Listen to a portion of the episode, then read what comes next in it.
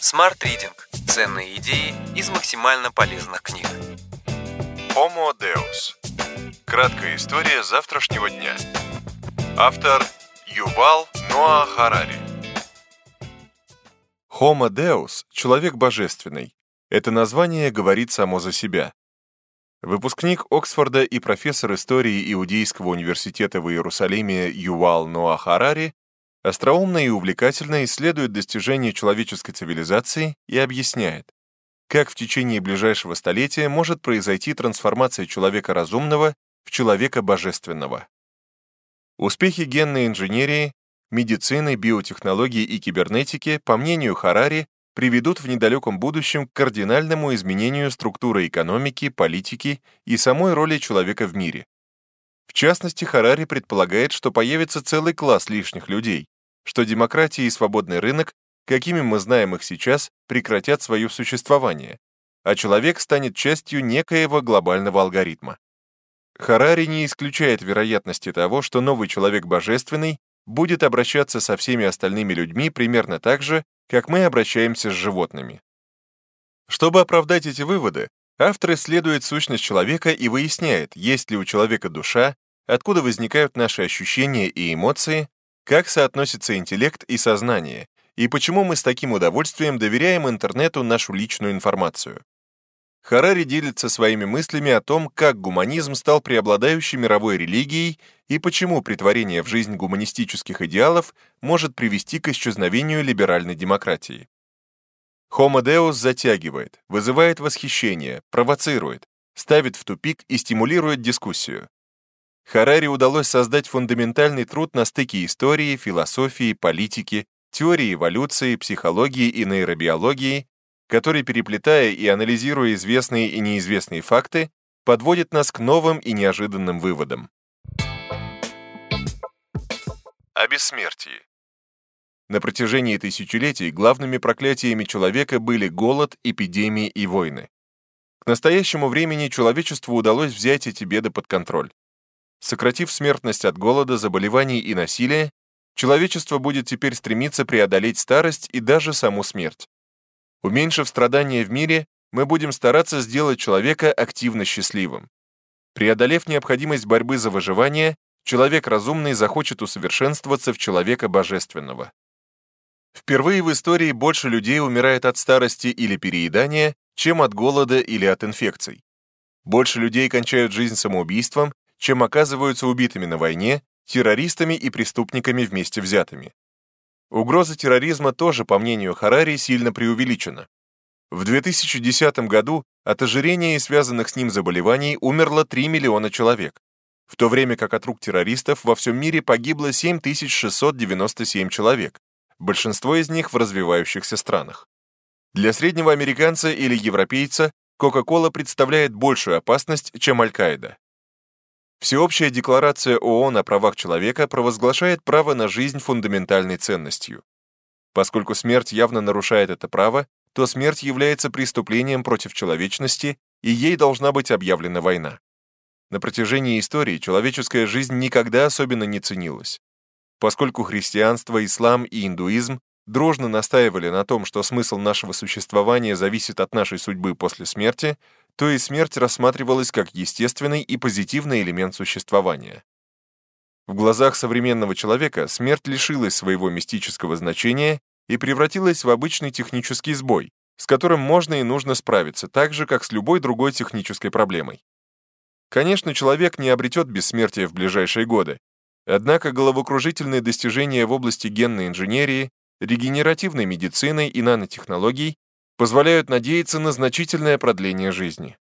Харари предлагает задуматься, что произойдет, например, с институтом брака или с рынком труда, если средняя продолжительность жизни станет 150 лет. О счастье. Кому нужна бесконечная жизнь, если она несчастливая? На протяжении XIX и XX веков индивидуальное благополучие никого сильно не интересовало. Здравоохранение и система социального обеспечения были нужны не для счастья, а для укрепления наций, которые нуждались в крепких солдатах, рабочих и здоровых женщинах для воспроизводства тех же солдат и рабочих. В наши дни стремление к счастью обрело гораздо больший смысл, и многие политики и экономисты предлагают дополнить понятие ВВП понятием «воловое внутреннее счастье». Однако счастье – явление иллюзорное и труднодостижимое. Покончить со страданием проще, чем ощутить счастье. Кусок хлеба был источником радости для средневекового крестьянина. А как принести счастье скучающему и хорошо оплачиваемому банкиру? Со времен Эпикура было известно, что деньги, слава и удовольствие счастья не приносят. В Перу, Гватемале и Албании, странах бедных и политически нестабильных, примерно один человек из 100 тысяч заканчивает жизнь самоубийством. В богатых и благополучных странах, таких как Швейцария, Франция, Япония и Новая Зеландия, 25 человек из 100 тысяч уходят из жизни добровольно. Счастье обладает двумя составляющими – психологическим и биохимическим. На психологическом уровне мы ощущаем счастье, когда наши ожидания соответствуют реальности. Проблема, однако, в том, что рост наших ожиданий всегда опережает улучшение объективных условий. Биология нам говорит, что и ожидания, и восприятие счастья определяются биохимией нашего мозга, а никак не нашим экономическим или социальным положением. Однако наша биохимическая система на протяжении тысячелетий была предназначена для увеличения шансов на выживание, а не для достижения длящегося счастья. Тогда получается, что достигнуть счастья можно только путем искусственных манипуляций с нашей биохимией. С этой задачей успешно справляются многочисленные психотропные лекарства и наркотики, над усовершенствованием которых без устали работают исследовательские лаборатории, фармацевтические фирмы и преступные организации. И это только начало. Специалисты уже проводят эксперименты по изменению биохимических процессов в организме как путем прямого воздействия электродов на определенные участки мозга, так и с помощью генной инженерии. О душе. Действительно ли человек обладает некой волшебной искрой, которая отличает нас от кур, свиней и компьютерных программ? Если да, то откуда берется эта волшебная искра? И почему мы уверены, что искусственный интеллект ею тоже не обзаведется? Если такой искры нет, то имеет ли смысл продолжать придавать особую ценность человеческой жизни, особенно после того, как компьютеры превзойдут интеллектуальные способности человека. Вера в бессмертную душу человека на протяжении веков являлась столпом нашей правовой, политической и экономической системы и объясняла, например, почему нет ничего особенного в убийстве животных, ради еды или просто для удовольствия. Но до сих пор не появилось ни одного научного доказательства существования души, хотя ее тщательно искали во всех закоулках сердца и сплетениях мозга. У свиней нет души, но у человека ее тоже нет. Согласно опросу Гэллопа, только 15% американцев считают, что человек появился в результате естественного отбора без какого-либо божественного вмешательства. 46% верят, что Бог создал людей примерно 10 тысяч лет назад. Среди выпускников колледжей 46% верят в библейскую историю создания мира. Согласно теории эволюции, Ничто иное, как молекула ДНК, максимально отражает суть эфемерных понятий человеческой природы, внутреннего «я», души и так далее. Расставание с образом бессмертной души дается тяжело не только верующим христианам и мусульманам, но и светским людям. Поэтому теория эволюции, в отличие, например, от теории относительности или квантовой механики, вызывает у многих такое страстное неприятие. О разуме и сознании. Согласно Харари, разум представляет собой поток субъективного опыта, состоящего из ощущений, эмоций и мыслей, которые, переплетаясь, становятся потоком сознания. Роботы не имеют ощущений и ничего не желают, соответственно, у них нет сознания. Наука пока знает, на удивление, мало о том, как функционирует человеческий разум. Пока никто не разгадал, как электрические токи в мозгу создают субъективные ощущения и зачем человеку нужно испытывать голод или страх. Удивительно, что чем лучше ученые понимают, как работает мозг, тем загадочнее становится роль разума и чувств. Никому пока не известно, происходит ли в нашем разуме что-либо отличное от происходящего в мозгу. Оказывается, на 99% наше тело, включая мускулы и гормоны, двигается без участия сознательных ощущений. Тогда почему нейронам, железам и мускулам нужны эмоции и ощущения в одном проценте случаев? Алгоритмы, контролирующие самоуправляемые автомобили, с которыми экспериментируют Tesla и Google, каждую секунду обрабатывают огромное количество информации о других автомобилях, пешеходах, знаках дорожного движения и при этом не испытывают чувства страха. Ни одной системе обработки информации не нужны субъективные ощущения для того, чтобы нормально функционировать. Если мы не можем объяснить, как работает наше сознание, то, может, просто пренебречь им? На протяжении тысячелетий люди объясняли непонятные природные явления волей Божьей. Однако в наши дни никто не принимает всерьез существование Бога. Та же судьба постигла и понятие души. Так может, пора и разум с чувствами отправить на свалку истории? Ученые все же соглашаются, что сознание существует и имеет моральную ценность. Однако оно не выполняет никакой биологической функции. Возможно, сознание является биологически бесполезным побочным продуктом процессов, происходящих в мозгу. Согласно одному из научных догматов, все наши ощущения — результат взаимодействия электротоков в мозгу.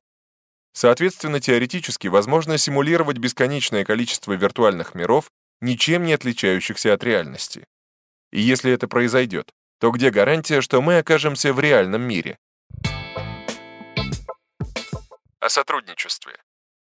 Так в чем же уникальность человека, позволившая ему доминировать над миром природы?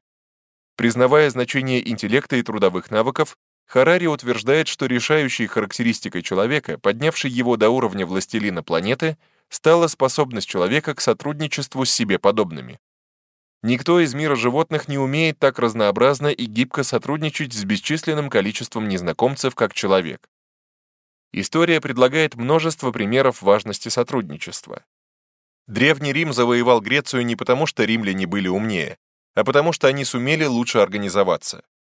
На протяжении тысячелетий дисциплинированные армии легко одерживали победу над дезорганизованной ордой, и хорошо организованные элиты держали в подчинении разобщенные массы. Для успеха любой революции не так важно, сколько людей поддерживает ее идеи. Важно, какое количество сторонников революции способно создать эффективную организацию. Демократическая революция в Египте в 2011 году потерпела поражение, и власть оказалась в руках сначала мусульманского братства, а потом армии, потому что это были единственные два института, достаточно организованные, чтобы управлять страной. О значении мифов. Помимо объективной реальности, например, сила притяжения, и субъективной реальности, наши убеждения и чувства, есть еще третий уровень реальности Интерсубъективный. Существование объекта интерсубъективной реальности зависит от взаимодействия большого числа людей.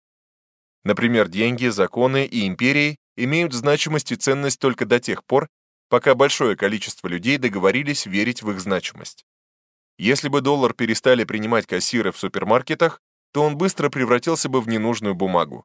А Советский Союз прекратил свое существование, потому что так договорились главы трех государств. Любому человеку важно верить, что его жизнь имеет некий объективный смысл. На самом же деле жизнь большинства людей имеет смысл только в рамках тех мифов, которыми они друг с другом делятся и в которые верят. Почему свадьба в церкви, пост на Рамадан или участие в выборах имеют смысл? Потому что так думают наши родители, друзья, родственники, соседи и даже жители далеких стран, а также их друзья, соседи и родственники. По мере хода истории люди создавали свою систему мифов и следовали ей всем сердцем. Но рано или поздно каждая такая система рассыпается, и на ее место приходит новая. Оглядываясь назад, нам кажется полным сумасшествием участвовать в крестовых походах в надежде попасть в рай или грозить атомной войной ради сохранения веры в коммунизм. Следуя этой логике, Харари задается вопросом, а не покажется ли нашим потомкам лет через то, что сегодняшняя вера в демократию и права человека тоже полная чушь. Человек правит миром только потому, что умеет создавать интерсубъективную систему мифов, которая существует лишь в его воображении. С ее помощью люди организовывали крестовые походы, социалистические революции и движения в защиту прав человека. Способность создавать эти интерсубъективные системы не только отличает людей от животных, но и проводит водораздел между гуманитарными науками и естественными. С точки зрения гуманитарных наук, крайне важно понимать развитие системы мифов человека. И их нельзя просто сводить к продукту жизнедеятельности гормонов и нейронов. Северная и Южная Корея так отличаются друг от друга не потому, что гены северян отличаются от ген жителей Южной Кореи, а потому что в Северной Корее господствует другая система мифов. Харари предполагает, что в 21 веке граница между историей и биологией начнет расплываться, но не потому, что мы найдем биологическое объяснение историческим событиям, а потому что в угоду мифам идеологии будут перестроены спирали ДНК. В угоду политическим и экономическим интересам изменят климатические условия. И интерсубъективная реальность поглотит реальность объективную. Мифы 21 века могут стать самой мощной силой. И если мы хотим понимать, каким будет наше будущее, нам надо разобраться в тех мифах, которые придают смысл жизни. Как создавались мифы? Примерно 70 тысяч лет назад люди научились говорить, и появились истории о духах, демонах и феях. С развитием земледелия появились разнообразные боги и богини, от имени которых собирались налоги, в их честь возводились храмы, их символы украшали здания и одежды. Для древних шумеров их боги были такой же реальностью, как для нас Google и Microsoft. Возникновение письменности и денег позволило расширять границы поселений и собирать налоги на огромных территориях. Образовался слой бюрократов и появились огромные царства. Египетские фараоны приобрели статус божества. По сравнению с шумерскими богами, египетские боги и фараоны были гораздо более могущественными. Они контролировали жизнь миллионов людей, которые по их воле возводили города и пирамиды. Письменность позволила организовать целое общество по модели алгоритма, где отдельный человек представляет собой крошечное звено в цепи, и все важные решения принимаются алгоритмом. Алгоритмическая структура любой организации означает, неважно, кто именно выполняет роль исполнителя в больнице, армии, школе, корпорации или королевстве, до тех пор, пока он или она следуют принятым правилам и протоколам. В идеально функционирующем алгоритме твоя судьба находится в руках системы, а не конкретного человека во плоти и крови. Для грамотной элиты все написанное на бумаге было так же реально, как деревья, коровы и люди. Письменность изначально скромно позволяла описывать реальность, но со временем она преобразовалась в способ изменения реальности. Если официальный отчет противоречит реальности, то, как правило, реальность корректируется под отчет. Любой, кто когда-либо имел дело с любой сложной бюрократической системой, знает, что текст документа гораздо важнее правды. По мере роста влияния бюрократии увеличилась значимость письменного текста. Служители разных религий стали составлять перечни деяний своих богов и их заповеди. Эти записи пытались дать полное описание реальности, и поколения ученых мужей стали искать ответы на любые вопросы на страницах Библии, Корана или Вет. Забавно, что до сих пор президенты США принимают присягу на Библии, и свидетели в суде обещают говорить правду, положив руку на Библию, при том, что Библия полна выдумок, мифов и ошибок. Мифы абсолютно необходимы для нормального функционирования любого общества. Общество развалится без веры в существование, например, государства или корпорации. С другой стороны, вера в национальные или религиозные мифы или миф о необходимости защиты национальных интересов может привести к войне. То есть получается, что причина войны воображаемая, а страдания людей абсолютно реальные. Поэтому так важно уметь отличать вымысел от реальности. В 21 веке мифы будут еще более влиятельными, а идеологии еще более тоталитарными. Эти идеологии с помощью алгоритмов и биотехнологий будут не только контролировать наши ежеминутные действия, но и формировать наш мозг и создавать виртуальные реальности со своим раем и адом. Отличить вымысел от реальности и науку от религии станет еще труднее об экономическом росте. Современный мир убежден, что экономический рост не только возможен, но и жизненно необходим. Пока население продолжает увеличиваться, экономический рост нужен хотя бы для того, чтобы поддерживать имеющийся уровень жизни. В ином случае безработица будет расти, зарплаты падать, а социальное напряжение нарастать.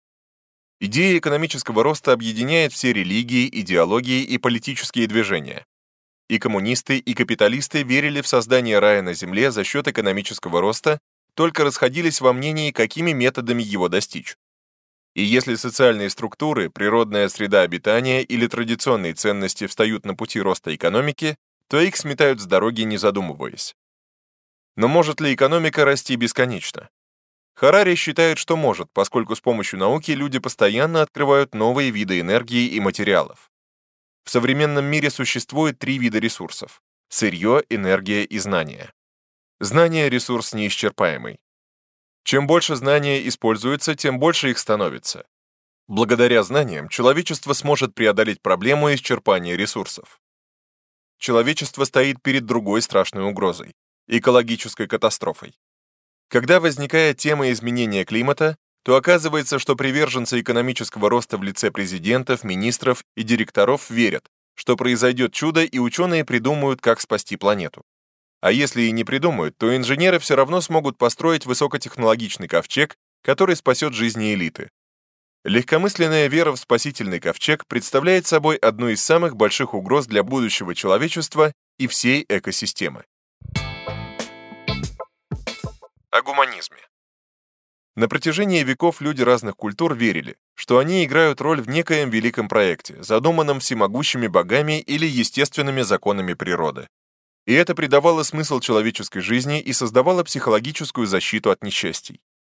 Какие бы беды ни выпадали на долю человека, он верил, что все происходит согласно божественному плану.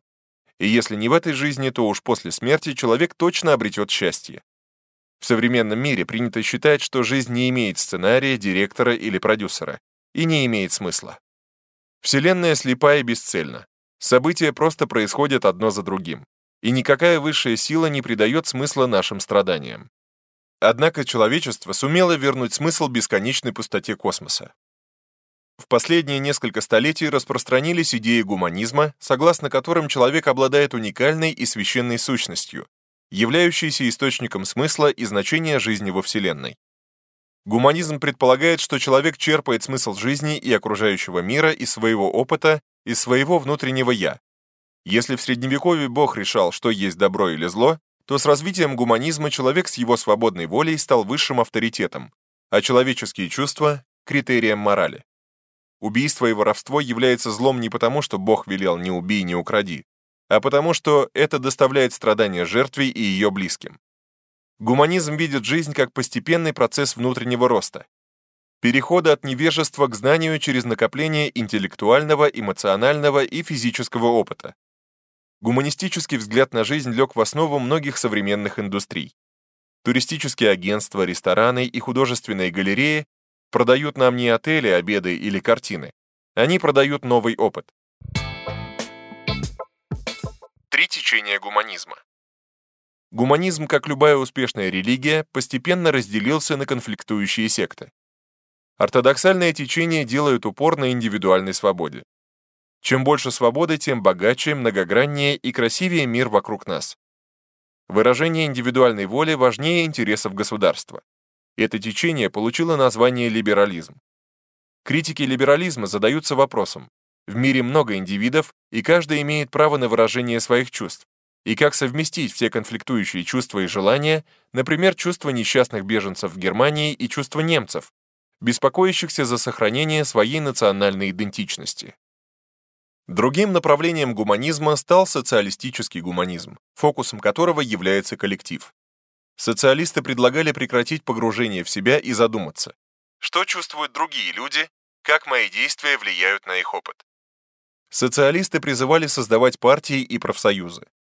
Если либералы считают, что избиратель на выборах или покупатель в супермаркете всегда прав, то социалисты уверены, что партия и профсоюз всегда знают лучше, чем конкретный человек. Третьим разветвлением гуманизма стал гуманизм эволюционный, опирающийся в своем видении мира на теорию эволюции Дарвина. С точки зрения эволюционных гуманистов, конфликты служат питательной средой для естественного отбора, который двигает развитие вперед. Путем естественного отбора человечество будет становиться все сильнее и здоровее, и рано или поздно родится сверхчеловек. А если во имя социального равенства и прав человека людям позволено расслабиться, то это может привести к деградации и даже уничтожению человеческой расы. Отнюдь не все эволюционные гуманисты становятся нацистами, так же как идеи социализма не сводятся к сталинским лагерям. Харари полагает, что идеи эволюционного гуманизма будут играть значительную роль в формировании культуры 21 века. О либерализме. В начале 21 века либерализм с присущими ему демократией и свободным рынком преобладает во всех развитых странах и во многих развивающихся. Однако либерализм не может почивать на лаврах, так как в основании его успеха заложены предпосылки для разрушения этой идеологии. Когда генная инженерия и искусственный интеллект полностью раскроют свой потенциал, ценности либерализма, демократии и свободного рынка могут оказаться такими же ненужными, как ножи из кремния, магнитофонные кассеты и коммунизм. Что произойдет, когда мы поймем, что у избирателей на выборах и покупателей в супермаркетах нет свободы выбора, когда появятся технологии, способные обмануть их чувства, и человеческий опыт станет еще одним дизайнерским продуктом, по сути не отличающимся от другого товара в магазине. Обращаясь к истории, многие, наверное, думают, что падение царства фараонов и отказ от идеи о божественном происхождении мира являются событиями позитивными. Возможно, что исчезновение гуманизма тоже окажется полезным. Люди обычно боятся перемен, потому что они боятся неизвестности. Но единственное постоянство известной истории — это то, что все всегда меняется. О свободе выбора. Либералы так ценят индивидуальную свободу, потому что верят, что человек обладает свободой выбора. Однако современная наука доказала, что любой поступок человека предопределен цепной реакцией биохимических процессов в организме, а вовсе не является выражением свободной воли. Аргумент о том, что человек чувствует себя свободным и действует в соответствии со своими желаниями, тоже не выдерживает критики, потому что, согласно научным данным, человек не свободен в выборе своих желаний. Они предопределены биохимическими процессами в мозгу, которые, в свою очередь, предопределены его генетическим кодом, который явился результатом длительного эволюционного развития и случайных мутаций. Наблюдения за активностью головного мозга показали, что выбор решения в мозгу происходит на несколько секунд раньше, чем человек осознает сделанный им выбор. Вывод об отсутствии свободы воли имеет не только философский смысл, но и вполне практическое применение. Если у человека нет свободы воли, значит можно управлять его желаниями, используя наркотики, генную инженерию или прямую стимуляцию мозга. Например, ученые работают с крысами, которым имплантировали электроды в область мозга, отвечающую за чувственное восприятие. Это позволяет ученым командовать крысами с помощью удаленного пульта управления. После некоторой тренировки исследователи научились не только заставлять крыс поворачивать направо или налево и забираться по лестнице, но и прыгать с высоты, занятие, которое обычные крысы терпеть не могут. Интересно, что крысы ничего не делают против воли, а наоборот, как показывают эксперименты, они чувствуют желание подниматься по лестнице и прыгать с высоты. Харари, ссылаясь на научные эксперименты, утверждает, что воздействуя на нужные участки мозга, можно манипулировать человеком и избавить его от таких чувств, как страх, гнев, любовь, от депрессии. Когда подобное воздействие станет рутиной, можно будет, например, избавиться от такой проблемы, как лень. Ты хочешь стать пианистом, но вместо занятий предпочитаешь смотреть телевизор? Ничего страшного. Надень специальный шлем, загрузи программное обеспечение, и вот ты уже сидишь за пианино. В 21 веке мы столкнемся с потоком очень умных устройств, которые полностью игнорируют понятие свободной воли человека. Смогут ли демократия, свободный рынок и права человека пережить этот поток? О роли человека в будущем мире. Харари предполагает, что в будущем люди перестанут рассматриваться в качестве рабочей и военной силы. Соответственно, они потеряют свою ценность в политике и экономике. Войны будут вестись дронами и роботами, управляемыми умным алгоритмом, а кибератака на инфраструктуру врага причинит больше вреда, чем любая армия старого образца. Люди потеряют экономическую ценность, потому что интеллект отделится от сознания. До недавнего времени было принято считать, что только сознательные существа способны выполнять высокоинтеллектуальные задачи. Однако развитие кибернетики и компьютерных технологий говорит об обратном. Выполнение сложных заданий точно требует высокого интеллекта. А наличие сознания не обязательно. Харари на разнообразных и остроумных примерах объясняет, почему со временем целый ряд профессий шоферы, транспортные диспетчеры, финансовые брокеры, фармацевты, юристы, преподаватели и врачи окажется ненужным. Например, первостепенная задача врача – поставить правильный диагноз и назначить лечение. Доктор способен обработать ограниченный объем информации. Он устает, и у него мало времени на общение с больным. В отличие от врача из плоти и крови, искусственный интеллект никогда не устает, может работать 24 часа в сутки и способен быстро обработать полную информацию об истории болезни больного и его генотипе, истории болезни его родственников, проанализировать всю имеющуюся в мире и ежедневно обновляемую информацию о болезнях и способах их лечения. В результате компьютер быстро поставит точный диагноз и назначит самое оптимальное лечение. Более того, такой искусственный интеллект, наблюдая за давлением, активностью мозга и другими биометрическими данными своего пациента, сможет гораздо лучше, чем живой доктор, почувствовать настроение и состояние пациента и разговаривать с ним как раз таким тоном и голосом, который лучше всего отвечает эмоциональному настрою пациента. Об алгоритмах. По мнению Харари, человек представляет собой совокупность органических алгоритмов, отшлифованных естественным отбором на протяжении миллионов лет. Алгоритмические вычисления не зависят от материала, из которого сделан калькулятор. Поэтому нет оснований думать, что неорганический алгоритм не сумеет достичь или превзойти уровень задач, выполняемых органическим алгоритмом. Благодаря мощным вычислительным возможностям компьютеров, очень небольшое число сотрудников Uber управляют миллионами водителей. А в 2014 году искусственный интеллект по имени Витал стал членом совета директоров Гонконгского фонда венчурного капитала, инвестирующего в фирмы, занимающиеся регенеративной медициной. Как и остальные пять членов совета директоров, Витал участвует в голосовании по всем инвестиционным решениям. Но откуда берутся эти мощные алгоритмы? Если изначально алгоритм являлся продуктом коллективных усилий команды программистов, то постепенно, считает Харари, с появлением самообучающихся машин и искусственных нейронных сетей алгоритмы будут развиваться независимо от человека, обучаясь на своих ошибках и совершенствуя свои способности. Они достигнут таких высот, что человеческий разум уже не сможет их постичь. По мере того, как алгоритмы будут выдавливать людей из рынка труда, богатство и власть сосредоточатся в руках крохотной элиты, владеющей этими всемогущими алгоритмами, создавая неслыханное социальное и политическое неравенство. Более того, алгоритмы смогут сами стать собственниками. Мы давно свыклись с такими абстрактными понятиями, как корпорация или государство, и нас не удивляет, что Toyota или Аргентина, не имея ни физического тела, ни разума, является субъектом права, владеет землей и деньгами. Почему тогда не представить себе, что аналогичный статус будет предоставлен алгоритму? Об утрате индивидуальности. Угрозу либерализму Харари видит в том, что человек в будущем утратит свою индивидуальность, поскольку всемирная сеть будет знать и понимать людей лучше, чем они понимают себя сами, и, соответственно, принимать за них все важные решения. Если мы предоставим Гуглу свободный доступ к информации, считываемой с наших биометрических устройств, к нашим историям болезни, сканам ДНК, и Google будет знать, что происходит с нашими банковскими счетами, какой у нас уровень сахара в крови и как часто мы занимаемся сексом, то, конечно, он будет знать о нас больше, чем знаем мы сами. И мы будем доверчиво советоваться с Гуглом, какой фильм посмотреть, какую профессию выбрать, чье предложение о работе принять и за кого выйти замуж или жениться. В обмен за такие всеобъемлющие консультации мы всего-навсего должны будем отказаться от идеи, что каждый человек индивидуален и свободен принимать собственные решения.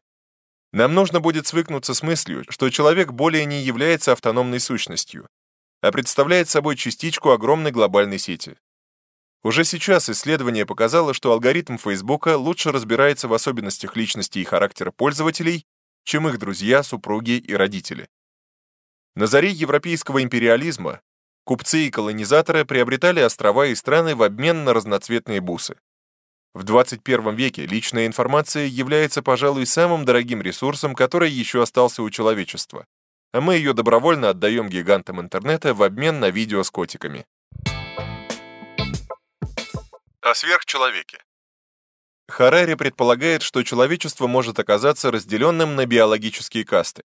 К элитной касте будут принадлежать сверхчеловеки, обладающие неслыханным здоровьем, долголетием, умом и творческими способностями, которые позволят им принимать все важнейшие решения в мире. И будет низшая каста, состоящая из всего остального человечества, находящегося в подчинении у алгоритмов и элит. Поскольку народные массы потеряют свою экономическую и политическую значимость, то элиты могут, например, решить, что не стоит тратить время и средства на медицинское обслуживание бедных и ненужных людей, а лучше продолжать заниматься усовершенствованием элит. Элиты расстанутся со своими либеральными корнями и будут обращаться с обычными смертными не лучше, чем мы обращаемся с животными о новой религии.